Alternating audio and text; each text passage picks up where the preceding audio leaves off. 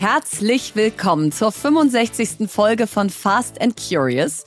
Durchmassiert und entspannt sprechen wir heute bei Fast and Curious im Ketchup über unseren Spa-Nachmittag, Bildungspolitik und Gründungsupdates und Freundschaften.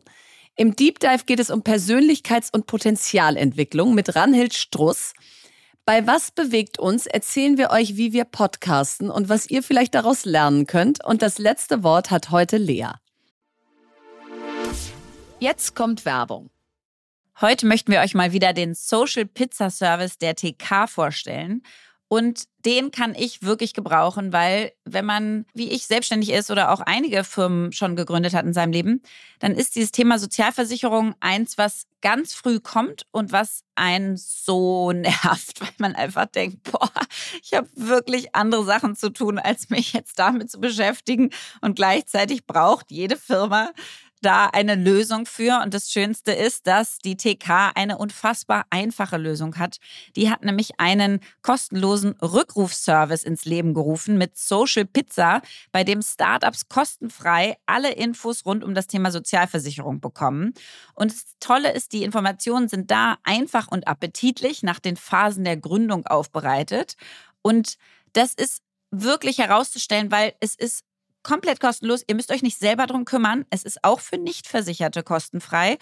Und ihr könnt euch da einfach melden und die rufen euch zurück und erzählen euch genau, was ihr in eurem Setting machen müsst, was Sozialversicherungen angeht. Und in einem 15-minütigen Beratungsgespräch können einem Experten und Expertinnen der Techniker alle Fragen rund um das Thema Sozialversicherung in der Gründung beantworten.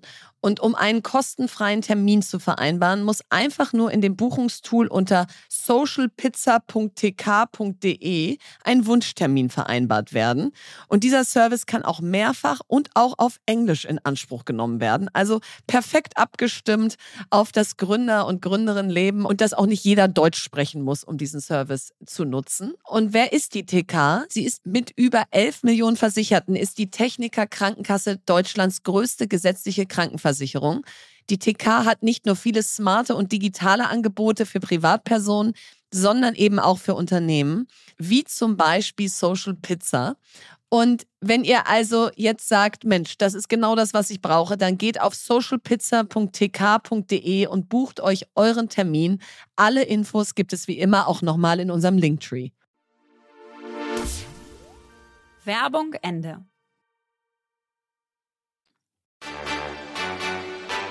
Ketchup. Lea, es ist offiziell, wir können auch chillen. Und zwar so war es von. also fünf Stunden hat nicht gereicht gestern, finde ich. Nee, wir hätten locker fünf noch dranhängen können. Das war ja so, also vielen Dank. Mir geht's oh. heute, mir geht's heute so gut. Ich fühle mich so entspannt und ruhig und Tust auch so du, ja? durchgeknetet. Der Körper fühlt sich so ganz schön an. Aber ich war, ich war auch wirklich vor drei Jahren das letzte Mal bei einer Massage. Ist einfach bitter nötig. Mein schönster Moment war eigentlich, als sie uns im Bademantel abholten und dann in einen Raum führten, weil wir ja Paarmassage gebucht hatten. Das war nicht das Schönste, weil stell mal vor, wir wären in unterschiedliche Räume geführt worden. Das wäre ja, totaler total. Downer gewesen. Total. Nein, es war so schön. Massage, Kosmetik, dann gewitterte es draußen und man hatte so das Gefühl, wir verpassen einfach auch gar nichts. Mhm. Und was ich eigentlich das Allerschönste fand, war, dass es ein Montagnachmittag war.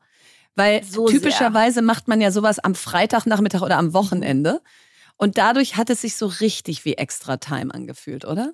Total. Ich finde, das kann man auch wirklich, also jetzt sind wir ja selbstständig und äh, entscheiden unsere Zeiten selber. Aber wenn ich jetzt angestellt wäre, würde ich wahrscheinlich mal so einen Montag einfach Urlaub einreichen ja. und genau sowas machen, weil man sich so, man fühlt sich auch so wie so, ne? so ja. einfach so richtig cool, wenn man weiß, Start alle anderen arbeiten und denkt so, huhu, ja. ich bin entwischt, ich mach's anders. Total. Also nein, dann gehen wir jetzt total aufgeladen in die Woche und das ist auch nötig, denn ich rege mich diese Woche mal wieder so richtig schön über die Bildungspolitik in unserem Land auf.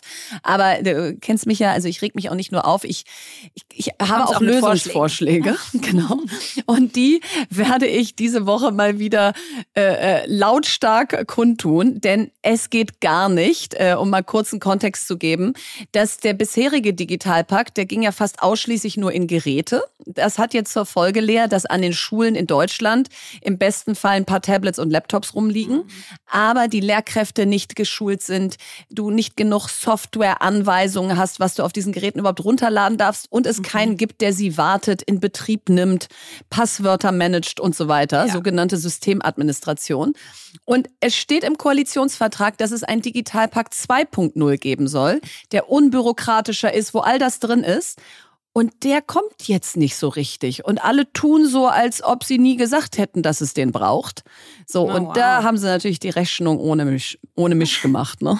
Du machst das jetzt ganz lautstark. Wo über Newsletter? Seite 18 äh, im okay. Koalitionsvertrag. Also ich lege so richtig den Finger in die Wunde. Ähm, nee, das wird erscheinen bei Bildung.table, was ein fantastisches Briefing ist für alle die, die sich für Bildungspolitik interessieren. Und ich mache es aber natürlich auch auf LinkedIn publik und verlinke es hier in Show Notes. Also es kann euch nicht entgehen. Und das Ziel ist, wie gesagt, dass wir nicht immer Bildung an letzte Stelle stellen und sagen, sorry, jetzt haben wir gerade wieder wenig Geld, dann müssen wir halt mal beim Digitalpakt sparen, sondern dass wir Bildung endlich mal priorisieren. So. Und dann ist diese Woche noch ein Highlight, denn in meinem schönen Book Club, den es ja immer noch gibt, ich bin ganz stolz auf mich, dass, dass das keine Eintagsfliege geworden ist, ähm, sondern dass wir da mit über 14.000 Menschen fröhlich lesen, ähm, ist diese Woche eine Live-Session, Donnerstagabend mit Sebastian Detmers, ne, die große Arbeiterlosigkeit, der ja auch schon hier bei uns zu Gast war. Mhm. Und passend dazu ist das Fachkräftezuwanderungsgesetz letzten Freitag durch den Bundestag gegangen, Lea. Nach oh, gefühlten wow. Jahrzehnten haben wir jetzt ein kanadisches Punktesystem, das Menschen mit Qualifikation Nein. einfacher bei uns einwandern dürfen. Wahnsinn. Ja. Und das aber ist natürlich krass. Ich habe das noch nicht mal richtig mitgekriegt. Aber so, und das ja nervt irre. mich so. Das nervt ja. mich so. Wenn so große Dinge mal durchbrechen, ja. dann berichtet wow. halt kein Medium drüber nach dem Motto langweilig. Da ist jetzt mal was irgendwie äh, durchgegangen oder hat das geklappt. So, und das macht mich sehr glücklich, dass das jetzt in die gleiche Woche fällt, wo wir mit Sebastian Detmers sprechen. Dann können wir schon mal hinter das erste Thema den Haken machen und uns den weiteren äh, widmen. So, und apropos Book Club, ich krieg so viele Bücher zugeschickt. Also ich liebe es, ja. Ich bin jetzt die neue Anlaufstation für Neuerscheinungen. Aber Nur, du hast auch richtig Lesestress. Ey, ich habe so Lesestress. Du hast Stapel da. Wie viele liegen da so auf so einem Stapel jetzt gerade, die du noch vor 40 neben meinem Bett. Oh Gott. Ja. Und jeden Abend gucke ich die so an und lieb die so wie meine eigenen Kinder und, und streichel die alle so und sag so, wie schön, dass Gute ihr alle Nacht. bei Mami seid. Guten Nacht. Aber ab und zu ziehe ich mir eins raus. Jetzt freue ich mir gerade einen Ast ab. Ich habe heute sieben Stunden Zugfahrt nach Aachen und morgen wieder zurück. Und da habe ich erstmal ein richtig dickes eingepackt und werde da ordentlich vorankommen. Aber ich habe übrigens jetzt ja. mal, Verena, aufgrund äh, deiner Empfehlung den Book Club Film geguckt. Mm. Ey, ist und der da habe ich so, ist der schön mit äh, Jane Fonda und ja. Diane Keaton und so. Ist ja, ja. so süß. So ja. süß. Ich habe so geheult. Ja dann auch noch Fifty Shades of Grey gelesen, was ja nun mein Metier ist. Also ich habe es geliebt, den Film. Und dann habe ich so gedacht, boah, diesen Book Club, den ihr habt, ist Wahnsinn. Und ihr macht ja auch Offline-Treffen. Aber so einen physischen Book Club mit wirklich Frauen zu haben, ist auch nochmal richtig cool. Ja, ist auch also nochmal richtig finde, das cool. Das kann man auch starten. Wenn jetzt Leute da eh schon in deinem Book Club virtuell mitlesen, dann können die sich mal auch verbinden mit ihren Freundinnen und das gemeinsam machen und dann einmal im Monat diskutieren. Das stimmt, das stimmt. Das, das, das hält einen auch noch mehr bei der Stange. Ja. Ähm, aber genau, damit ich mal eine Chance habe, wieder vor die Welle zu kommen, haben wir eine gute und eine schlechte Nachricht. Die gute Nachricht ist, ich habe sechs Wochen lang sehr viel Zeit zu lesen und sehr viel Zeit nicht zu senden und nichts erleben zu müssen. Die schlechte Nachricht für euch ist, wir machen sechs Wochen Sommerpause. Und zwar kommt nächste Woche die letzte Folge. Dann das finde ich so krass. Das ist so krass. Jetzt schon die letzte Folge, das ist Wahnsinn. Ja. Ich also und ich bin gerade so drin in der Routine. Ich habe mich da so dran gewöhnt. Ich freue mich sogar richtig drauf. Jede ja, und Woche. das ist ja wirklich spektakulär, dass du jetzt sagst irgendwie so, warum machen wir denn eine Pause? Wieso dürfen wir denn nicht weitersenden? Nee, wir machen sechs Wochen Pause und geben euch auch mal die Chance, eine Pause von uns zu haben oder Folgen nachzuhören, oder die ihr nicht geschafft habt. Genau. Aber dann kommen wir wieder. Irgendwann rund um den 24. August sind wir wieder da und dann wieder jeden Donnerstag bis Weihnachten geht's hier weiter weiter. Aber äh, genau, diese Pause, äh, ich freue mich da ehrlich gesagt sehr drauf, ja, weil Sommerferien machen und nichts erleben zu müssen, ist irgendwie cooler, als jede Woche zu erzählen, was man Tolles erlebt hat. Also deswegen, das wird mega. Und ja. dann haben wir ja letzte Woche äh, den fatalen Fehler gemacht, mal so en passant zu sagen, ach, wir würden auch noch eine Roadshow machen und mach doch mal Stammtische. Da haben wir mal wieder unsere Community unterschätzt und die tausenden Nachrichten, welche Stammtische jetzt alle schon ins Leben gerufen wurden. So, und da vielleicht die zwei Updates. Also die Roadshow, die prüfen wir jetzt. Und zwar ja. prüfen wir sie vor allen Dingen finan finanziell. Also kriegen wir ja. die überhaupt finanziert. Wir brauchen und, Sponsoren für die Roadshow, sonst genau. ähm, können wir Sonst klappt das nicht. Also wenn ihr in den Marketingabteilungen eurer Unternehmen sitzt und ihr sagt, ja. wir brauchen die beiden in Stuttgart bei uns im Headquarter, um da ein Fast and Curious Meetup zu machen, dann ran da. Und wir haben auch nur eine einzige Woche, die Lea gestern auf Instagram kommuniziert hat, äh, im Oktober, 23. Oktober folgende, die überhaupt funktioniert. So, und wenn es die dann nicht wird, dann wird es nächstes Jahr. Aber wir versuchen es mal. Und Stammtische. Ich hätte mega. da richtig Lust drauf. Also, ich falls so hier jemand dabei ist, der so Tourbusse vertickt oder managt oder wie auch immer. So, so diese Busse.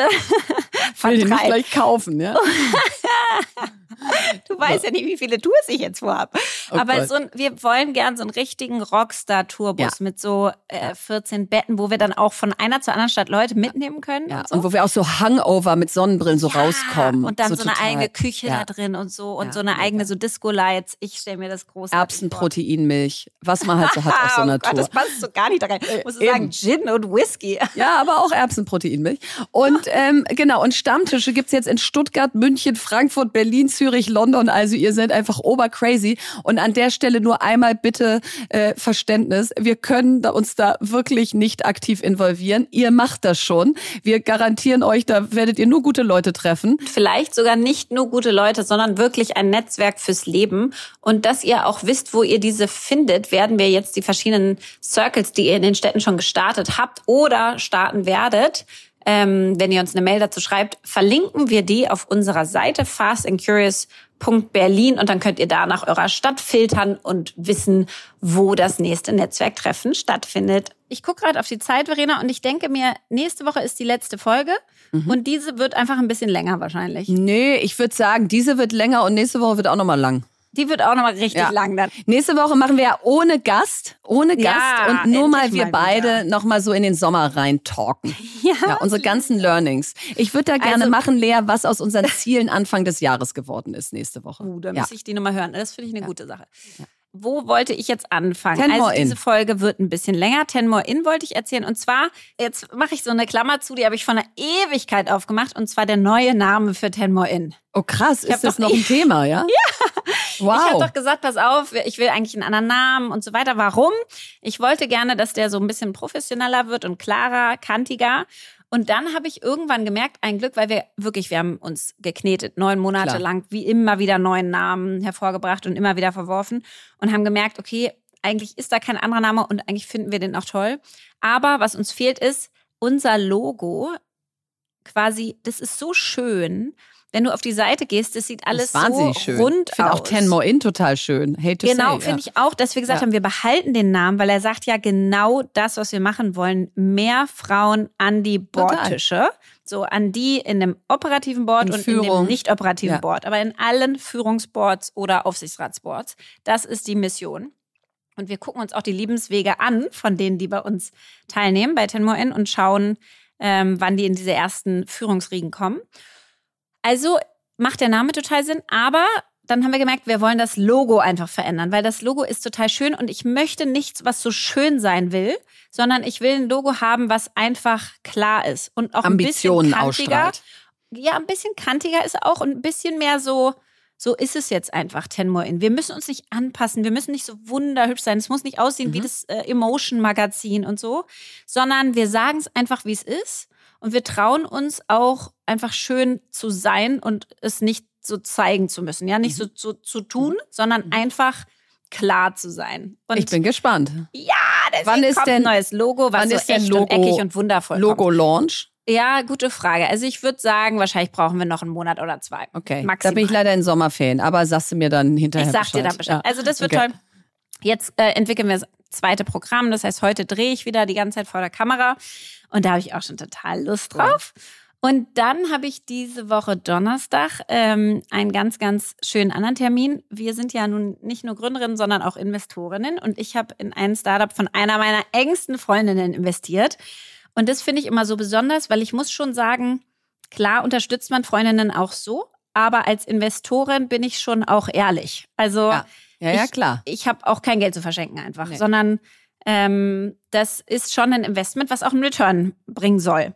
Und deswegen ist es immer sehr besonders, wenn man dann in Freundinnen investiert, ja. weil natürlich da so viel mehr mitschwingt als nur das Geld, ja. klar. Und äh, jetzt hat die Philippa König äh, mit äh, Suse von Edition F früher Manti Manti gegründet.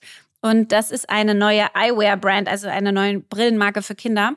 Die sind äh, 40 Prozent leichter als äh, vergleichbare Brillen und die lassen sich komplett biegen. Also auf Instagram habe ich mal so ein Video gesehen, wie du so 180 Grad Ach, diese cool. Bügel auf die anderen Seiten biegst, wo du so richtig so einen Schmerz kriegst, wenn du das Video Ja, guckst. hoffentlich machen die das dann nicht mit meiner Gucci-Sonnenbrille danach. Äh, nee, damit funktioniert ja. das, glaube ich, nicht. Nee, weil eben. die haben ja. 100 Prozent pflanzliches Material von der Rizinuspflanze mhm. und so.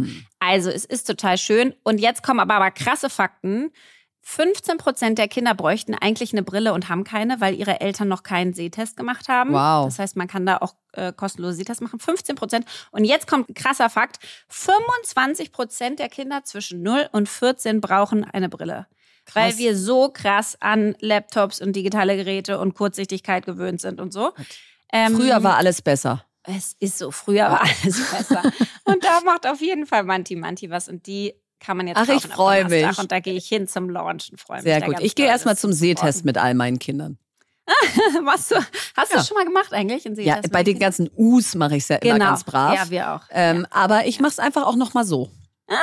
machst du bei Manti Manti? Gehst du einfach bei mal Manti hin und Manti. Geh ich einfach mal hin. die doch mal alle durch. Absolut. Ja, Wie schön. Also ich freue mich richtig drauf.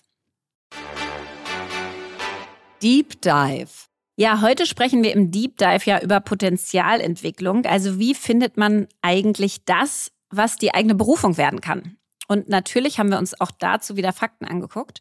Und es gibt eine Studie über Studienabbrüche und die Motive dessen von dem Zentrum für Hochschul- und Wissenschaftsforschung 2020. Und die haben herausgefunden, dass ein Viertel aller Studenten das Studium abbricht. Also genau oh, 28 Prozent der Studierenden Hoffentlich brechen meine Kinder irgendwann ab. nicht. Ja. Hoffe ich auch. Und 21 Prozent brechen das Masterstudium ab.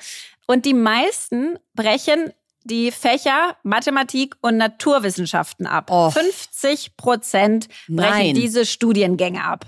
50 Prozent? Abbruchquote. Gott, das ist ja schrecklich. Wir haben eh schon viel zu wenig MINT in Deutschland. Ja. Und dann geht auch noch die Hälfte. Und dann also. geht die Hälfte weg. Also, das ist erstmal krass. Ähm, und warum ist es eigentlich so wichtig, sein Potenzial zu finden und das entfalten zu können?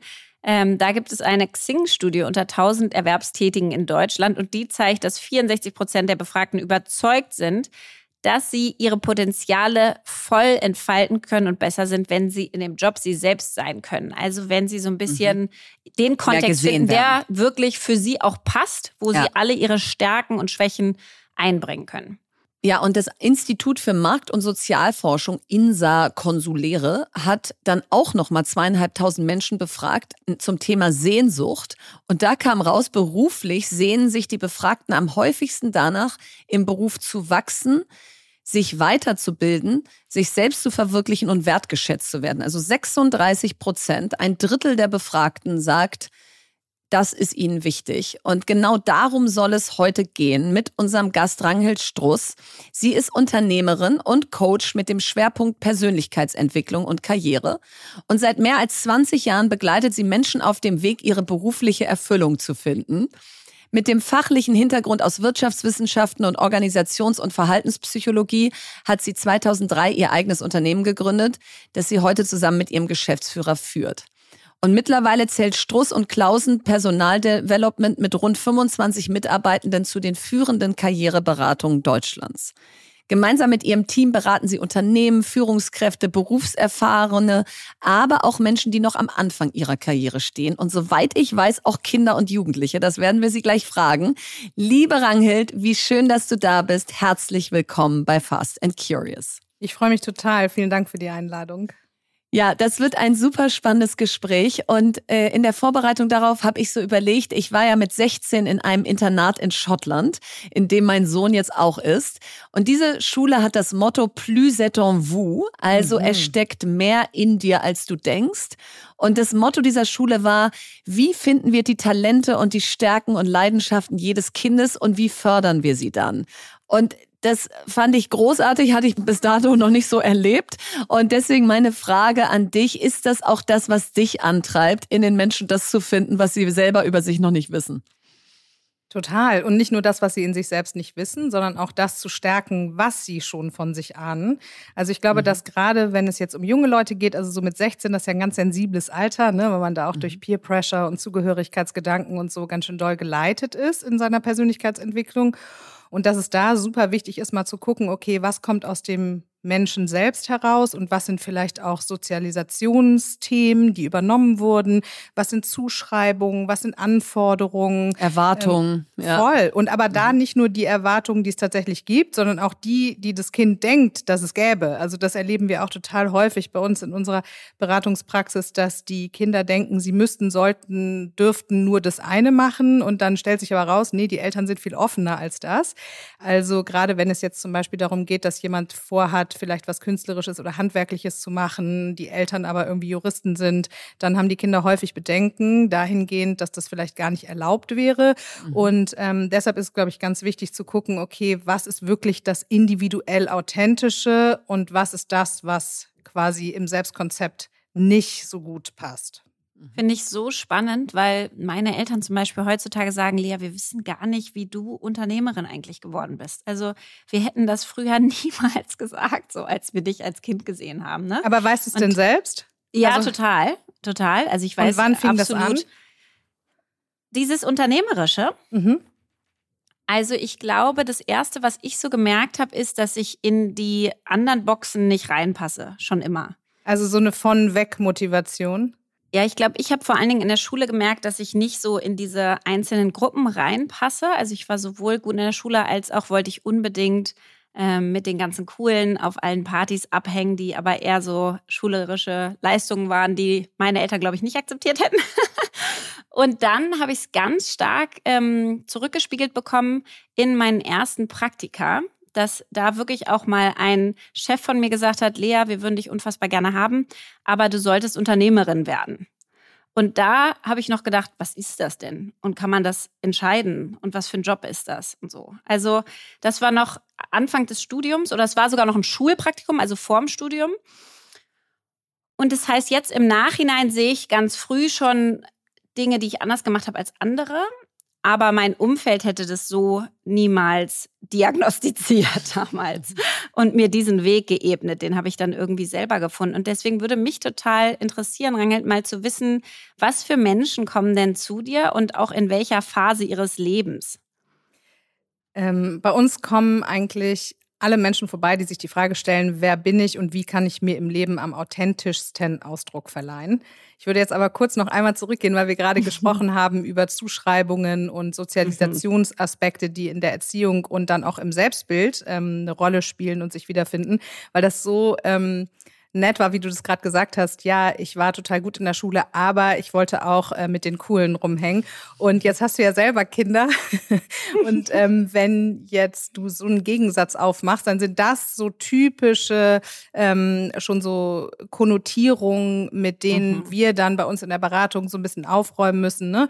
Weil warum sollte sich das widersprechen? Kein also entweder oder. Ganz mhm. genau. Ich glaube, dass es in ähm, Jugendlichen gerade darum geht, dass man diese vermeintlichen Gegensätze auflöst löst, weil wir alle ja. multifacettiert sind und weil das total wichtig ist für junge Menschen zu verstehen, ich bin viele, ich bin vielfältig. Ich habe genau in der Verbindung, in dem beides, in dem sowohl als auch eine Chance, meinen beruflichen Platz auch zu finden. Ne? Mhm. Ne? Weil ich finde, gerade beruflich ist es total spannend zu gucken, wo sind so ähm, Ausprägungen, die vielleicht nicht der Gaußschen Normalverteilung auch in ihrer ähm, zusammen auftretenden Ausprägung äh, vorhanden sind, sondern wo sind so Außergewöhnlichkeiten. Und das finde ich mhm. super wichtig. Mhm. Außerdem zum Thema Schule, äh, glaube ich, ist es extrem wichtig, diese Bewertungen von cool und uncool und so rauszunehmen, weil ich glaube, dass das Coolste authentisch ist. Also ja, wer authentisch einfach, ist, der ja, ist cool, komplett. der hat eine ganz hohe Anziehungskraft, der ja. kann Vorbildcharakter einnehmen und so.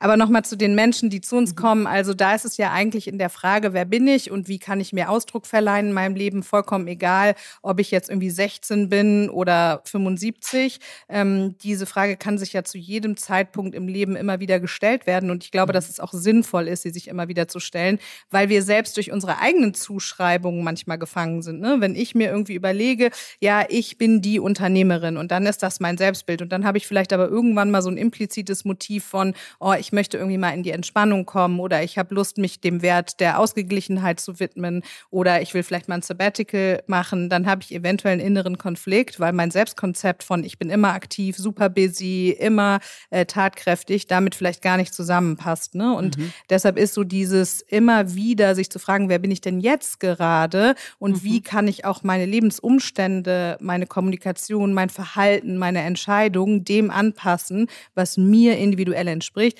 Das ist mit 16, wenn es darum geht, ähm, welche Fächer ich wählen möchte und was ich vielleicht mal lernen oder studieren will, mhm. genauso relevant, wie wenn ich mit 25 in den Job einsteige, wenn ich mit 35 vielleicht noch mal eine Jobkorrektur vornehme, wenn mit 50 die Kinder aus dem Haus sind und ich mir überlege, wie kann ich vielleicht noch ein bisschen wertekongruenter für mich persönlich leben, wenn ich nicht mehr in dem Disease to Please gefangen bin, sozusagen. Also, mhm. Also äh, da gibt es eigentlich keinen speziell guten Zeitpunkt. Der ist immer dann, wenn man das Gefühl hat, ich habe Lust, mich selbst mal ähm, unter die Lupe zu nehmen. Ja, sehr gut. Und ich glaube, gerade als junger Mensch, äh, also wir gingen damals da zu so einem Berufsentwicklungszentrum und dann kam, glaube ich, bei mir Landschaftsgärtnerin raus und äh, keine Ahnung, wie das passieren konnte.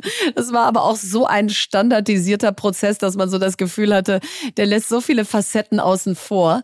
Deswegen vielleicht mal so die Frage, wenn ich jetzt mit meinem 15-jährigen Sohn zu dir käme und jetzt mal erstmal egal, ob es ich oder er wäre, wie, wie sieht der Prozess aus? Also was macht ihr da mit den Menschen? Also wir wenden eine ganz fundierte Personaldiagnostik oder Persönlichkeitsdiagnostik an, je nachdem, ob das im unternehmerischen oder im individuellen Kontext ist. Und das ist eine Mischung aus unterschiedlichen Testverfahren erstmal. Also es gibt sowohl psychometrische, psychologische Testverfahren, also so zum Ankreuzen, ne, auf einer Skala von eins bis zehn. Mhm. Ähm, dann gibt es irgendwie projektive Verfahren, dann gibt es intuitive Verfahren. Was sind projektive? Projektive sind ähm, assoziative Verfahren. Du kennst vielleicht den Rorschach-Test, das war früher so einer, den wenden wir jetzt nicht an, ne? aber es geht darum, dass ein Mensch auf ein bestimmtes Bild schaut oder auf ein Szenario und, dann anfängt da? darüber zu erzählen. Genau. Ja. Und du kannst gar nicht anders als immer über dich selbst Auskunft geben. Es geht gar nicht anders. Und selbst wenn du das steuern möchtest, dann ist das Moment von, ah, ich manipuliere jetzt und wähle aus dem Bild extra den Tiger aus, weil ich irgendwie zeigen will, was für Wahnsinnsführungsstärken ich habe und so, mhm. ähm, dann ist das vielleicht ein manipulatives mhm. äh, Moment, aber letztendlich. Das enttarnt dich dann nicht, auch schon. Genau, ja, geht, das ja. geht nicht. Du kannst nicht langfristig ein Bild aufrechterhalten, was dir nicht entspricht und vor allen Dingen nicht über Dauer. Und ähm, wenn die Leute zu uns kommen, ist das ja freiwillig. Von daher versuchen die dann auch nicht so, ähm, das zu beeinflussen. Und dann gibt's natürlich kognitive Leistungsverfahren. Ne? Also je nach Altersklasse und was auch das Anliegen ist, spielt das eine Rolle. Dann führen wir tiefenorientierte, strukturierte Interviews durch. Wir haben kreative Verfahren, so Visionsübungen und so. Also alles. Am Ende kennt ihr den Menschen, ja. Das zumindest ähm, hoffen wir natürlich nicht 100 Prozent. Das kann keiner jemals leisten. Also da muss man auch gucken, ne, dass äh, man irgendwie auf dem Boden der Tatsachen bleibt. Aber wir haben auf jeden Fall einen sehr großen Teil des bis dahin Unbewussten aufgedeckt und da mal die Lampe hingeleuchtet. Unser Menschenbild dabei ist auf jeden Fall positiv. Ne? Also ihr wollt die Stärken finden. Ganz genau, ja. total. Mhm. Voll. Weil nur so können sich die Menschen ja auch öffnen. Genau, und wir glauben auch nicht an Schwächen, weil das, was dir Probleme macht im Leben, das sind meistens Kompensationsmechanismen. Also sagen wir mhm. mal, wir haben ja gerade von ähm, der Sozialisation gesprochen, du wächst jetzt in der Familie auf, in der Extraversion als das, äh, als die Highlight-Eigenschaft. Was ist eine Extraversion? Wenn du ähm, extravertiert bist, also deine Energie hauptsächlich aus dem Kontakt mit Menschen, aus dem Außen, aus Inspiration durch Außen ziehst, also mhm. also viel in Geselligkeit bist, äh, eine hohe Erlebnisorientierung hast, einen hohen Enthusiasmus hast. Auch Dominanz zum Beispiel ist eine ähm, Facette, die man zur Extraversion zählt. Und jetzt wurde das also als besonders toll dargestellt und du wurdest auch trainiert, immer Smalltalk zu machen und sehr freundlich und offen immer zu sein, mit vielen Menschen unterwegs zu sein. Und dann kommst du zu uns in die Beratung und dann stellen wir fest, nee, im Grunde genommen hast du eigentlich eine recht hohe Ruheorientierung. Du hast eine hohe Innenorientierung. Du bist vielleicht gar nicht so sozial offen. Das heißt, es strengt dich mhm. irrsinnig an, immer so eine Attitüde nach außen darzustellen. Also dein Verhalten ist antrainiert, entspricht aber nicht deinem Wesenskern. Ne? Mm, und das sind äh, zum Beispiel so Sachen, in denen es dann ganz wichtig ist, äh, dieses Bewusstsein über sich selbst als Stärke zu empfinden und vor allen Dingen die Eigenschaften, die man hat, auch einfach so anzunehmen, wie sie sind. Ähm, die Kompensationsleistung, das ist dann das, was dir Probleme macht. Also, dass du ständig versuchst, über deine Grenzen zu gehen. Das sind dann so typischerweise Voll. Führungskräfte, die auf irgendwelchen Netzwerkveranstaltungen oder Empfängen, ich sage es jetzt mal so ganz platt, äh, dann ein bisschen einen über den Durst trinken oder zu viel mhm. essen oder am nächsten Tag irgendwie schlecht gelaunt sich mit äh, der Partnerin oder dem Partner streiten, weil das Seelische immer da, wo es nicht authentisch leben kann, auf sich aufmerksam macht. Das heißt, mhm. das, was du quasi als Kompromiss lebst, was nicht deiner Authentizität entspricht, das musst du irgendwie ausgleichen. Mhm. Und das ist das, was wir dann typischerweise als Schwächen äh, bezeichnen, aber es sind gar keine. Das heißt nur, ja. du bist entweder im falschen Umfeld oder du verhältst dich auf eine Art und Weise, die dir nicht entspricht. Und deshalb glauben wir an Stärken. Also deshalb gucken wir auf die Charaktereigenschaften, die wir generell erstmal für gut befinden. Oder auch teilweise, äh, es entspricht dir schon, aber nicht in der Intensität, wie du es lebst. Also ich finde, das ist spannend, dieses Extrovertierte, Introvertierte zum Beispiel. Das, wir haben ja alle beides irgendwie in uns. Es ist ja nicht, ich bin nur extrovertiert. Ich habe auch Phasen, wo ich unfassbar introvertiert bin und eher die Ruhe brauche und eher den, die Verbindung mit mir selber. Was mich aber mal interessieren würde, jetzt hast du beschrieben, wie ihr das macht, wie ihr versucht, Menschen sozusagen irgendwie zu verstehen und zu greifen. Sind denn die meisten Menschen, die bei euch sind danach total überrascht oder fühlen die sich eher gesehen und bestätigt? Fühlen die sich noch motivierter? Wie, wie gehen die so raus nach, ähm, nach eurer Arbeit? Ob du überrascht bist oder bestätigt wirst, hängt ein bisschen davon ab, wie gut du dich selbst schon kennst. Also, wenn dir bewusst ist, wie du wirkst und wer du bist und was du gerne machst, was deine Motive sind, wie du dich normalerweise verhältst, dann wird das ja auf ein sagen wir mal, Nährboden fallen, der irgendwie bekannt ist. Ne? Mhm. Und dann gibt es aber auch den Teil in deiner Persönlichkeit, der dir vielleicht noch gar nicht bekannt ist, weil du den übersehen hast. Ich kann ein Beispiel nennen, also bei Talenten ist das zum Beispiel so ein Ding. Talente sind so Anlagen, die wir haben, die irgendwie eigentlich schon immer da waren. Also wenn du jetzt zum Beispiel jemand bist, der wahnsinnig kommunikativ ist und total kontaktfreudig und eben die Möglichkeit hast, ähm, Menschen kennenzulernen und äh, ähm, äh, das auch genießt, dann wäre es total ähm, äh, passend für dich, wenn du auch in ein Umfeld kommst, in dem du das ausleben kannst. Allerdings, bei Talenten haben wir das Gefühl, hey, erstens, jeder andere müsste so sein und zweitens ist es nichts Besonderes, weil es schon immer da war. Ne? Das mhm. heißt, das ist etwas, was du vielleicht übersehen hast, einfach weil es dir normal vorkommt. Ja. Jetzt machst du bei uns eine Analyse, gebe ich dir nochmal ein anderes Beispiel, dann kommt raus, du hast wahnsinniges Talent im Bereich von Selbstbewusstsein und Autorität. Das heißt, du bist innen total gesichert und stark, hast eine gute Einschätzung davon, was du willst und was du nicht willst und du hast auch noch die Fähigkeit, das anderen Leuten zu sagen. Mhm. Jetzt bist du vielleicht Führungskraft und kommst zu uns und ähm, äh, hast ein bisschen das Problem, dass dass die andere Dominanz vorwerfen oder andere zu unterbrechen oder voreilig zu sein oder irgendwie den Raum einzunehmen. Und du selbst verstehst das vielleicht gar nicht, weil du kein gutes Gespür dafür hast, dass nicht jeder innen eine Meinung hat und nicht jeder weiß, was er will. Und darüber dann ein Bewusstsein zu bekommen, überrascht die Leute, fühlt sich aber gut an, weil immer mhm. dann, wenn wir das Gefühl haben, ah, stimmt, jetzt kann ich mir auch erklären, warum ich mich mhm. wie fühle oder wie handle oder so, ja, dann entsteht ein Erleichterungsgefühl. Ja, total, dann ne? sind wir happy, weil wir uns wieder besser genau. kennengelernt haben. Es gibt aber auch die Möglichkeit, dass Leute ein Selbstkonzept haben, also ein Bild von sich selbst, was sie sich wünschen, was aber gar nicht der Realität entspricht. Mhm. Ne? Also es gibt total viele Leute, die dann sagen, oh, ich wäre aber lieber gerne so und so. Mhm. Ne? Zum Beispiel bei emotionaler Stabilität. Die meisten Leute wünschen sich, stressresistent zu sein, keine Anspannung zu empfinden, irgendwie lässig zu sein, Impulse unter Kontrolle zu haben, ne? nicht im Affekt zu reagieren, solche mhm. Sachen. Und wenn du aber hochgradig sensibel bist, dann ist das eben eine Charaktereigenschaft. Und dann mhm. bringt es dir auch nichts, dir zu überlegen, oh, ich wäre gern anders, sondern dann ist dann die dominante Strategie zu sagen, okay, wie kann ich mit meiner Sensibilität jetzt den richtigen Weg finden, der zu mir passt, wo ich auch meine Kraft ausleben ja. kann. Ja. Und da ist es dann manchmal so, dass wenn wir das offenlegen, dass es erstmal so einen kleinen Knirschmoment gibt, weil man natürlich dann auch so ein bisschen dieses Traumbild, was man von sich hatte, loslassen muss. Loslassen muss. Und ich glaube, so ein Knirschmoment kann es auch geben, denn so wie ich es verstanden habe, macht ihr ja bei Berufsberatung oder Studiumsberatung auch richtig, da kommt da richtig was Konkretes raus, ja? Voll also, konkret. Du sollst am besten BWL studieren oder keine Ahnung, du sollst eine Handwerkerausbildung machen. Ähm, wenn jetzt es gemäß Weltwirtschaftsforum ganz viele Jobs gibt, die wir heute noch gar nicht kennen, ja, weil da gerade Branchen entstehen mit, mit Jobprofilen, die es heute auf dem Jobmarkt oder als Stellenausschreibung noch gar nicht gibt und man deswegen vielleicht auch noch gar nicht weiß, dass man das in Zukunft mal studieren kann. Wie geht ihr damit um, dass ihr nicht der Zeit hinterherhinkt, dass man immer sozusagen für das Gestern empfiehlt, weil das morgen noch nicht richtig klar ist? Also das hat zwei verschiedene Komponenten. Einmal kann man ja schon eine Marktkenntnis über das, was im Moment äh, gefordert ist, ähm, erlangen.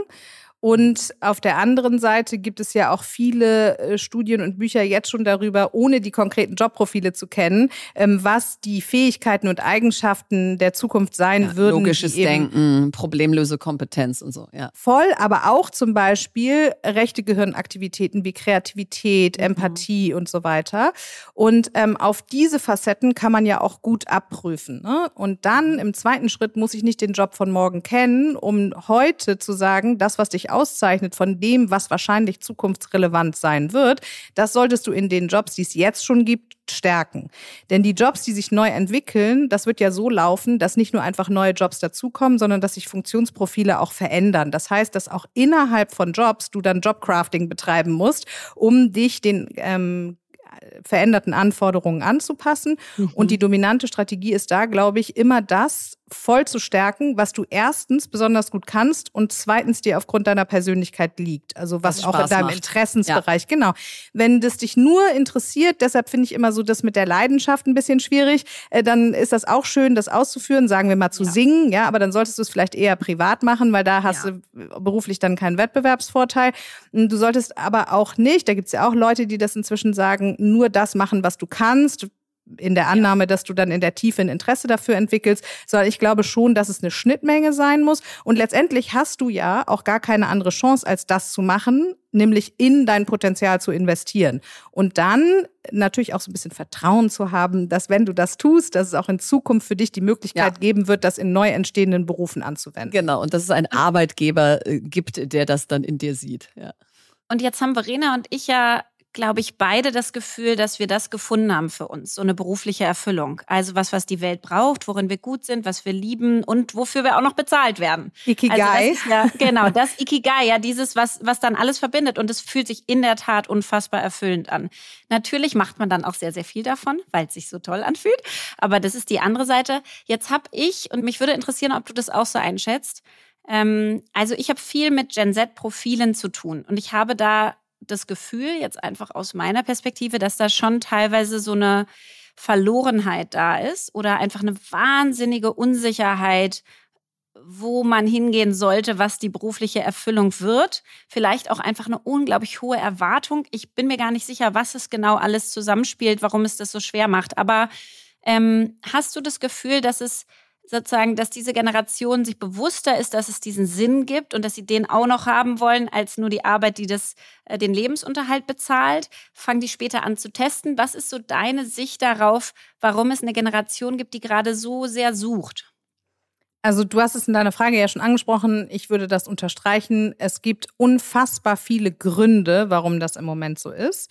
Und jetzt hast du ja gerade gesagt, du hast deinen Job gefunden. Ähm, ich glaube, dass diese Erwartung, etwas zu finden, was dann hundertprozentig gut ist, ganz schön unter Druck setzt. Denn auch du hast ja deinen Job über die Zeit verändert. Ich habe meinen Job verändert. Verena hat ihren Job verändert. Ich auch immer noch. Ganz mhm. genau. Also verändere ihn alle sechs Monate. Das ja. meine ich. Also innerhalb des Unternehmerinnenprofils, was uns drei ja nun eint, ist es ja auch so, dass du Jobcrafting betreibst, also dass du deine Aufgaben ja. änderst, deine Arbeitsweise, dass du die Beziehungen veränderst, dass du dich inhaltlich neu orientierst, dass dein Energiemanagement vielleicht überdacht wird, ja. Und ähm, deshalb finde ich eine Sache ganz wichtig für diese Generation, um diesen inneren Konflikt so ein bisschen aufzuheben. Und das ist der Aspekt der Entwicklung. Also sich selbst zu finden bedeutet nicht, bin einmal angekommen und habe den Job, der dazu passt und dann bleibt das für immer so, sondern sich selbst zu finden bedeutet, sich immer wieder neu zu finden. Das ist ein iterativer Prozess. Wir wachsen ja. Ne? Also auch wenn man so Glücksforschung anguckt, dann neben natürlich Gesundheit und äh, Hygienefaktoren und so, äh, ist es vor allen Dingen eben das persönliche Wachstum, was uns erfüllt. Und ähm, das ist das eine also dass da nicht so ein starker Fokus auf, es muss einmal und dann für immer das mhm. Glück bringen gelegt wird. Dann, glaube ich, ist auch dieser eher hedonistische, also von außen kommende Glücksgedanke, der Job muss mir das Glück bringen, das ist eine mhm. maximale Überforderung, das kann überhaupt kein Job leisten. Wie in einer Beziehung, Ganz, das wollte ich gerade sagen. Du musst mich genau das wollte ich gerade ja. sagen. Es geht darum, sich zu fragen, wie in Eigenverantwortung man eben auch einen eigenen Beitrag leistet. Und der Job ist übrigens nicht die einzige Stellschraube fürs Lebensglück, sondern es beeinflusst sich ja auch gegenseitig mit den restlichen Lebensbereichen. Aber warum es so schwierig ist und wenn man das weiß, kann man darauf ja auch einwirken, ist zum Beispiel auch, weil solche Worte, die du gerade angesprochen hast, wie Sinn oder wie ich vorhin gesagt habe, Leidenschaft, das sind so riesige Worte, die machen so einen unfassbaren Druck. Nicht jeder Mensch ist leidenschaftlich. Wir haben eben schon mal über Enthusiasmuswerte gesprochen gesprochen. Vielleicht bist du einfach jemand, der glücklich ist, wenn er eine innere Zufriedenheit empfindet oder der eine Erwartung an den Job hat, die gar nicht unbedingt bedeutet, dass er jeden Tag da irgendwie Konfetti versprühen muss, mhm. sondern ähm, der sich in Sicherheit wiegen möchte. So ein Mensch gibt's ja auch. Ne? So, das heißt, ja. dieser, dieser Anspruch an Leidenschaft, die übrigens, glaube ich, sowieso nur kommt, wenn man etwas echt in der Tiefe irgendwie für sich erlebt. Und das ist nicht von Anfang an so, sondern erst, wenn man es eine Weile macht oder auch dieser Sinnbegriff, die sind so groß, dass manche Menschen das Gefühl haben, dann weiß ich ja nie, was ich irgendwie machen soll, weil erstens habe ich noch nie krasse Leidenschaft empfunden im Sinne von ich raste aus und zünde ja. irgendwie ein Feuerwerk. Und zweitens äh, Sinn, ja, ich weiß gar nicht, also hat das alles überhaupt Sinn, ist das Leben sinnvoll, keine Ahnung, dann entstehen auf einmal so große Fragen. Und das mal runterzubrechen und zu sagen, hey, ein Sinn erleben hast du in deinem Job vor allen Dingen, wenn die Job-Personenpassung groß ist. Das heißt, wenn du mit deinen Fähigkeiten, Talenten, Stärken, Eigenschaften, Wünschen, Bedürfnissen, Präferenzen du selbst sein kannst in deinem Job. Und das ist, glaube ich, äh, der totale Knackpunkt. Und da würde ich jetzt immer denken, und das müssen ja alle rausfinden dürfen und erleben dürfen. Und als ich den Digitale Bildung für alle e.V. gegründet habe, habe ich den deshalb auch gegründet, weil wir gemerkt haben, dass zu unseren Programmierkursen in den Digitalwerkstätten natürlich die Eltern ihre Kinder angemeldet haben, die auch schon zum Cello fahren und zum Hockey und abends beim Abendessenstisch ihre Stärken diskutieren.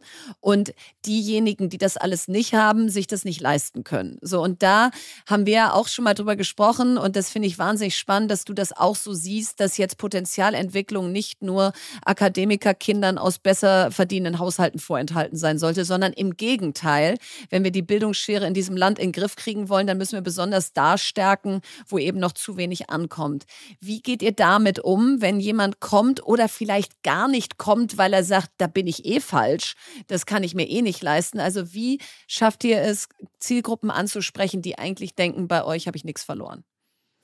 Du sprichst genau das an. Interesse ist häufig eine Frage der Gelegenheit. Und in ja. unserer Kultur ist es so, dass je höher dein Einkommen und je höher das Bildungsniveau deiner Herkunft ist, desto mehr Gelegenheiten hast du, mit denen du in Total. Kontakt kommst. So, das bedeutet, dass ähm, wir auf jeden Fall mit dem äh, Anspruch, der uns ja eint, äh, in Aufklärungsarbeit investieren müssen. Das heißt, wir müssen überhaupt erstmal dafür sorgen, dass Kinder aus bildungsfernen und einkommensschwachen Familien Kontakt zu dem Thema IT Digitales, Persönlichkeitsentwicklung, Selbstwertung, ne? ähm, eigene Lebens- und Karriereplanung bekommen. Das heißt, was wir machen, wir haben auch einen Verein gegründet, der heißt Step Up Karrierewege e.V., genau aus demselben Grund. Ich bin eine ganz große Verfechterin ähm, der Aussage, dass äh, Bildung äh, und Bildungschancen eben nicht an Einkommen oder Herkunft geknüpft sein sollten. Das heißt, wir machen Aufklärungsarbeit mit diesem Verein und dann nehmen wir eben Schülerstipendiaten auf, für die wir eine ähm, kostenfreie Studien- oder Ausbildungsberatung zur Verfügung stellen und danach, und das finde ich besonders wichtig, ähm, die mit einem Netzwerk von Mentorinnen und Mentoren, was wir haben, verknüpfen. Und zwar so, dass wir die Mentoren und Mentorinnen individuell aussuchen. Das heißt, mhm. wenn wir jemandem empfehlen, hey, wie wäre es denn für dich? Das kommt vielleicht auf deiner Interessenskala bis jetzt gar nicht vor, aber du würdest dich super eignen, in einer großen Wirtschaftsprüfung ein duales System im, mhm. weiß nicht, Governance oder Administration-Bereich zu machen. So, dann hat dieses Kind qua seiner Sozialisation 0,0 Ahnung davon, was das ist. Und dann mhm. haben wir eben einen Pool an Leuten, mit denen wir die verknüpfen können. Und dann ist das eben jemand, der zum Beispiel Partner in so einer Wirtschaftsprüfungsgesellschaft ähm, ist und die ähm, Möglichkeit bietet, dann da mal Erfahrungen zu machen. Ne? Das ja, ist genau das, was Lea gerade meinte. Manchmal ist es ja auch so, dass man Entscheidungen erst treffen kann, wenn man etwas einmal erlebt hat. Ja, es gibt mhm. ja auch mhm. nicht alle Menschen. Es ist ja auch nicht so, dass ähm, alle Menschen äh, sozusagen theoretische Entscheider sind. Ne? Das macht es ja auch bei dieser Studien- und Ausbildungsweise unfassbar schwer. Mhm. Die sollen sich für eine unbekannte Zukunft entscheiden, die sie selbst noch nie empfunden haben, ja, mhm. die sie mhm. noch nie erlebt haben. Das ist übrigens auch was, wo unsere Potenzialanalyse natürlich auch ein bisschen an ihre Grenzen stößt. Also was wir gerne wollen, ist, dass wir nicht nach Interesse empfehlen. Bei Jugendlichen stellen wir gar keine einzige Interessensfrage, mhm. sondern wir empfehlen nach Potenzial und Persönlichkeit. Und dann ist es natürlich so, dass wir Empfehlungen auf den Plan rufen, an die die vorher noch nicht gedacht haben. Und dafür ist es dann wichtig, Erfahrungen zu machen, weil das Gefühl, mhm. was die dann hätten, wenn die wirklich ja. in einer Wirtschaftsprüfungsgesellschaft sind, das können wir nicht im Voraus messen. Persönlichkeitstests ja. sind ja keine Orakel, ja, die können die Zukunft nicht vorhersagen. Die können nur sagen, welche Gelegenheit jemand mal nutzen sollte. Und ähm, genau deshalb haben wir eben diesen Verein gegründet und das ist einfach total toll, weil das eine Horizonterweiterung ist. Und ich glaube übrigens nicht nur auf individueller Ebene, sondern ich glaube auch gesellschaftlich und auch für die Unternehmen ist das total sinnvoll, ähm, Potenzial zu fördern und auch die diverses Potenzial zu fördern, um eben nicht so eine rein gestreamlinete Gesellschaft zu produzieren, sondern auch einfach unterschiedlichstes Gedankengut in Unternehmen zusammenzubringen. Ja. Letztlich funktioniert ein Unternehmen auch besser, wenn jeder potenzialorientiert arbeitet. Aber wenn jeder das macht, was er am besten kann und was er ja. dann auch noch toll findet, ja. dann verändert sich alles. Dann verändern sich auch Beziehungen im Unternehmen, dann verändert sich Kommunikation, dann verändert sich Produktivität. Also, ich kann nur Werbung dafür machen. Total richtig, sollst du auch machen, weil es ja ganz großartig ist und das äh, unterstützen wir super gerne mit. Also Step Up, guckt es euch mal an. Und gleichzeitig finde ich den Punkt total wichtig, den du gerade gemacht hast, diesen, mein Vater hat das immer gesagt mit, du kannst nicht alles vordenken, Lea. Manche Sachen musst du erleben und dann spüren, wie es ist.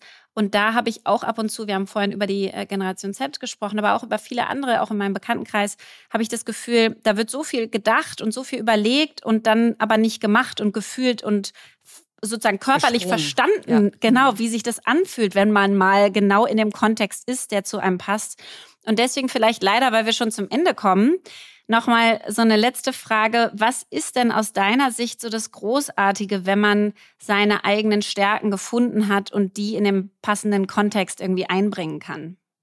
Als allererstes würde ich hervorheben, dass du ein gesteigertes Selbstwertgefühl hast. Also du mhm. fühlst dich einfach besser mit dir selbst. Weil wenn ich das tue, was mich auszeichnet, wenn ich mich selbst voll einbringen kann bei meiner Arbeit, dann bleiben auch keine Teile von mir im Dunkeln. Das bedeutet auch auf einer Beziehungsebene, dass ich wirklich Feedback für das kriege, worin ich gut bin. Ja, ich hatte letzte Woche einen ähm, Analysten aus einer Investmentbank ähm, in einer sehr, sagen wir mal, leistungsorientierten und wettbewerbsorientierten Unternehmenskultur, der im Grunde genommen die die ganze Zeit einen wichtigen Teil seiner selbst zurückhalten muss, nämlich das total kooperative, sehr empathisch, extrem bescheiden, nachgiebig und so weiter. Das konnte der alles gar nicht ausleben, ja. Das heißt, für diesen ganzen Teil seiner eigenen Persönlichkeit kriegt er auch nie Feedback, weil der nie gezeigt wird. So. Und da kannst mhm. du ja überlegen, dass dich das traurig oder auch ein bisschen einsam fühlen lässt. Das heißt, das Wichtigste ist das gesteigerte Selbstwertgefühl. Daraus ergibt sich positives Feedback von anderen, mhm. weil in dem, in dem man authentisch ist, strahlt man automatisch automatisch, ja. Außerdem hat man eine Vorbildfunktion. Ich glaube, und das ist es, ja, weil in dem Moment, wo man Vorbilder hat, wo man Führungskräfte hat, wo man merkt, bei denen matcht das, dann, dann inspiriert das halt auch die Menschen, die diesen Menschen folgen dürfen. Es macht Mut, sich damit zu beschäftigen. Es macht Mut, anderen Leuten zu sagen, weißt du was, du musst überhaupt niemand anders sein, als du bist, sondern sei einfach mehr der Mensch, der du sowieso schon bist und bring das ein. Dafür werden wir dann alle dankbar sein. Genau, und das ist, glaube ich, die schönste Botschaft heute. Ähm. Einfach man selbst sein und, und das sein dürfen. Und wir haben ja anfangs die Fakten präsentiert, wie viele Menschen brechen ihr Studium ab, wie viele sind auf der Suche nach sich selbst. Da in sich selbst zu investieren, sich noch besser kennenzulernen, kann sich nur auszahlen. Deswegen, lieber Rangel, vielen Dank, dass du da warst. Es war Danke eine große euch. Bereicherung. Jetzt kommt Werbung. Ja, heute möchten wir euch mal wieder HelloFresh vorstellen und ich liebe HelloFresh und zwar deswegen, weil ich einfach das Gefühl habe, ich kann kochen, auch wenn ich es nicht wirklich kann. Und ich weiß, es schmeckt lecker, weil ich mich einfach an diese Rezeptkarten genau halte. Und dann kommen da so tolle Sachen raus wie vegetarisches Köttbullar aus Linsen oder knusprigen Blumenkohl mit Salat in Honig oder gratinierte Spitzpaprika, wusste ich gar nicht, wie lecker die sind, mit Tzatziki-Salat, aber habe ich jetzt neu entdeckt. Und das macht mir irre viel Spaß und es ist leicht und ich kann es in meinen Alltag einbauen und ich weiß, wie lange ich brauche, weil die Minutenzahl da drauf steht.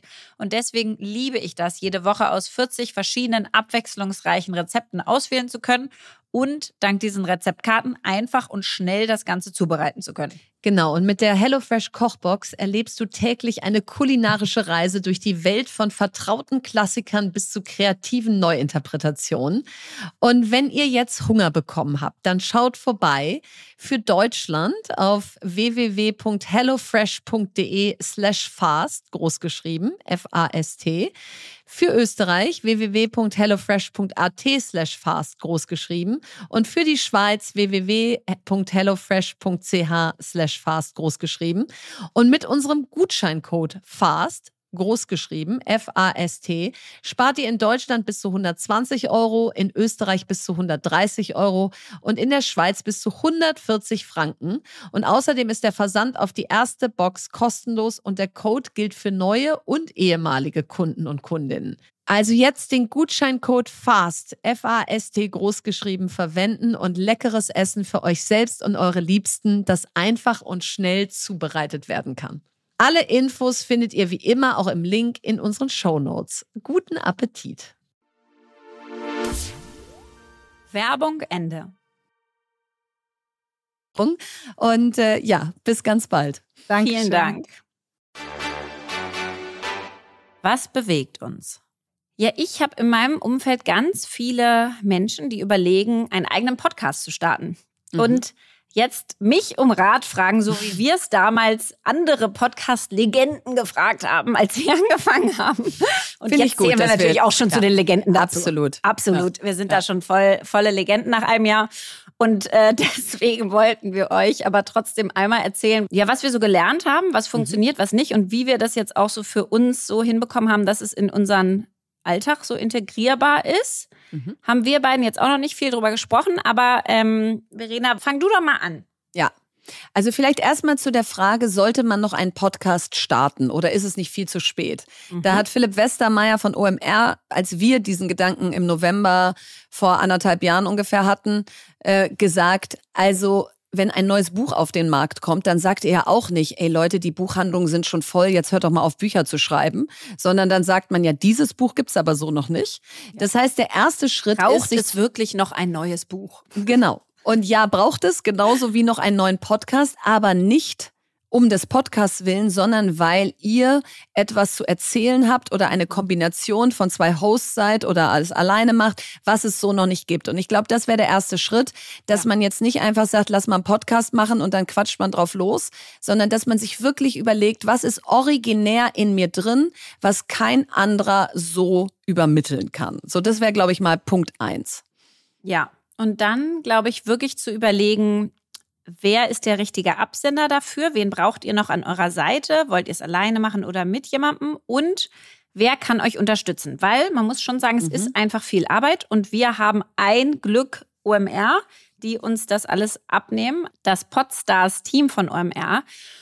Und da ist es echt so, dass die, also Verena und ich machen quasi die ganze Redaktion. Wir überlegen uns, worüber wir reden wollen, welche Gäste, ähm, welche Themen, wir überlegen was uns die Fragen, uns? Die, die Fakten, was bewegt uns. Also wir machen den ganzen Inhalt des Podcasts und ähm, das Podstars-Team macht die komplette technische Produktion. Seite und auch die Produktion und auch die Werbungen. Also die Verhandlungen, den Verkauf von Werbung und so weiter und so fort. Und ich glaube, das ist echt wichtig zu wissen, weil mit Werbungen im Podcast-Bereich kann man wirklich Geld verdienen, Aber auch nur, wenn entweder die Produktionsfirma richtig Geld investiert in die Vermarktung oder wenn man selber eine Reichweite mitbringt. Wenn man das nicht tut, dann müsst ihr euch klar sein darüber, dass ihr wahrscheinlich so organisch vielleicht so 1000 Zuhörer bekommt und davon aber nicht leben könnt und das eher ein Hobbyprojekt Ja. ist. Und ich habe mal so gehört, dass so ab 5000 Zuhörer und Zuhörerinnen die Vermarktbarkeit so losgeht und dann halt nach oben offen. Aber das ist, glaube ich, ein ganz wichtiger Punkt. Es darf keine Liebhaberei sein, beziehungsweise wenn es welche ist, dann müsst ihr sie halt in eurem Leben gut unterbringen können und sagen können, Genau. es ist mir gar nicht so wichtig, dass da viele zuhören. Ich habe einfach Spaß am Prozess, ist auch okay. Oder das ist einfach eine wichtige Entscheidung, ne? Welches Genau. Ziel habe ich denn damit? Ist es Welches ein Hobby Ziel oder will ich damit Geld verdienen? Genau. Und, und Lea und ich haben und hatten das primäre Ziel, unsere Learnings zu teilen aus all den Bereichen, die wir so in unserem Leben haben, andere zu inspirieren, es uns nachzumachen und gleichzeitig aber eben auch durch Werbung diesen Podcast zu monetarisieren, denn das kostet viel Zeit und die ist ja, endlich, wie wir alle wissen. So, und wie machen wir das jetzt konkret? Also, wir haben für jede Folge, jede Woche ein Google Doc. Da steht dann drüber Folge 65. Heute geht's um in- Potenzialentwicklung. So, und dann haben wir die Kategorien Catch-up, Deep Dive, was bewegt uns und letztes Wort. Und dann arbeiten wir beide asynchron, also jede, wenn sie so Zeit hat, jede Woche da schon mal so rein in das Dokument, schreiben rein, welche Fakten uns interessieren, überlegen uns erste Fragen für den Gast, ähm, schreiben bei was bewegt uns, wir könnten hier drüber oder darüber sprechen. Und so formt sich sozusagen dann der Inhalt bis zum Aufnahmetag selber. So, Lea. Mhm. Und dann telefonieren wir immer eine halbe Stunde vorher. Und was machen wir da? Genau, und das hat sich jetzt auch, muss man sagen, alles so entwickelt. Am Anfang war das gar nicht so, aber so funktioniert es halt für uns. Ja. Wir haben quasi den halben Dienstag immer geblockt, so quasi als Aufnahmetag. Und da fangen wir an, dass Verena und ich eine halbe Stunde geblockt haben. Und das ist deswegen entweder wir besprechen nochmal das, was wir vorbereitet haben und wägen ab, was wir wollen, was weniger, worauf wir achten müssen bei dem Gast und ähm, diskutieren einfach, wie diese Folge wird. Oder manchmal kommt es auch vor, dass wir uns vorher nicht so gut vorbereitet haben, weil wir wirklich einfach nicht konnten und die Zeit es nicht hergegeben hat. Und Dann ist dann, ist, die es halbe eine halbe Stunde, Stunde. eine richtig starke Arbeitssession. So, und dann haben wir meistens eine Stunde geblockt mit dem OMR-Team, wo wir wirklich den Podcast aufnehmen können. Und zwar alles außer des Interviews. Wir machen quasi den kompletten Podcast außer das Interview. Und das Interview kommt zum Schluss weil es uns so leichter fällt, weil wir dann alle Themen erstmal abgearbeitet haben, die wir miteinander haben und wir haben die ganze Struktur des Podcasts und dann machen wir nochmal unabhängig davon das Interview mit der dritten Person ähm, und so funktioniert es für uns. Und danach haben wir nochmal 15 Minuten geblockt, wo wir darüber sprechen, was in der nächsten Folge passieren wird, in der in einer Woche, was für Fragen wir stellen wollen, ob wir noch irgendwas klären müssen mit dem Gast und so weiter und so fort. Und so ist es quasi wirklich mehr oder weniger dieser halbe Dienstag. Und dann muss man aber schon sagen, kommt am Mittwoch halt die Folge, der Schnitt. Und da haben früher wir den dann Probe gehört und nochmal sozusagen nochmal ein paar Sachen angepasst. Ähm, und da haben wir jetzt die Lisa, Das die mit mir arbeitet, die uns, das ja. macht. Mhm. Ja. Nee, das Aber da muss man trotzdem nochmal eine Stunde investieren, circa. Genau. Und wie, wie nehmen wir auf? Wir sitzen meistens äh, die eine im Büro, die andere zu Hause oder beide zu Hause oder beide im Büro vor ihrem eigenen Rechner mit einem Mikro von Schür. Äh, Das begleitet uns überall hin. Das hat uns das Podstars-Team hier sehr nett äh, hingestellt. Und dann machen wir Riverside auf. Das ist das Aufnahmetool. Und da sehen wir uns mit Bild.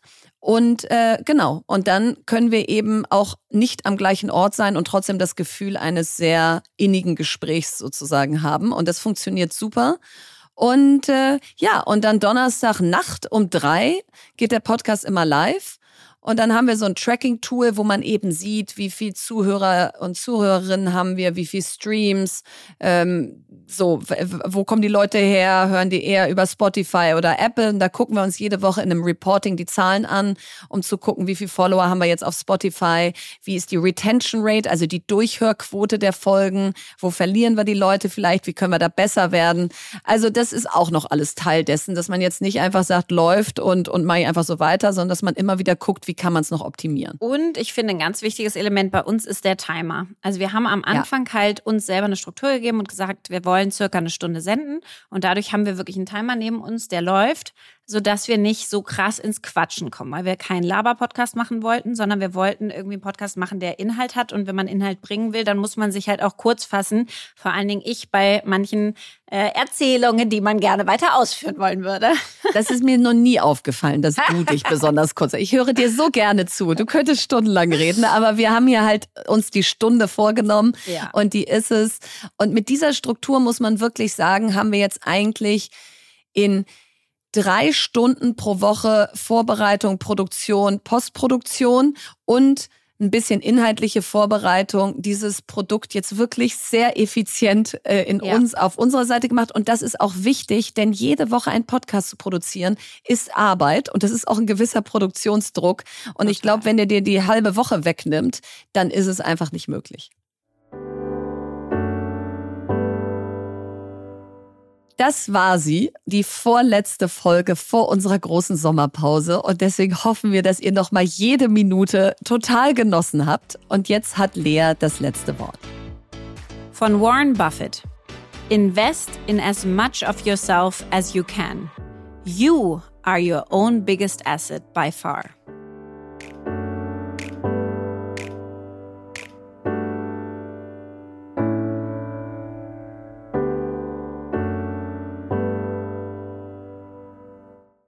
Dieser Podcast wird produziert von Podstars bei OMR.